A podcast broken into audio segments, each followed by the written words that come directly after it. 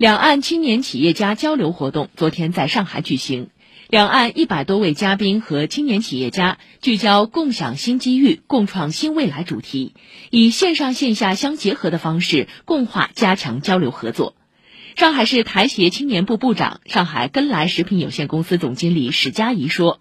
今年沪台两地青年预计每个月都会举办交流联谊活动，下半年计划邀请台湾学生来上海参加为期五个月的实习。我们会带上海的青年企业家到台湾去，然后做一个互动啊。台湾有很好的医疗旅游的这个产业，那我们也希望能够带大陆的青年企业家来到台湾啊，来分享这样的一个旅游产业。应该是年中五月份到六月份的时候。以上由记者赵颖文报道。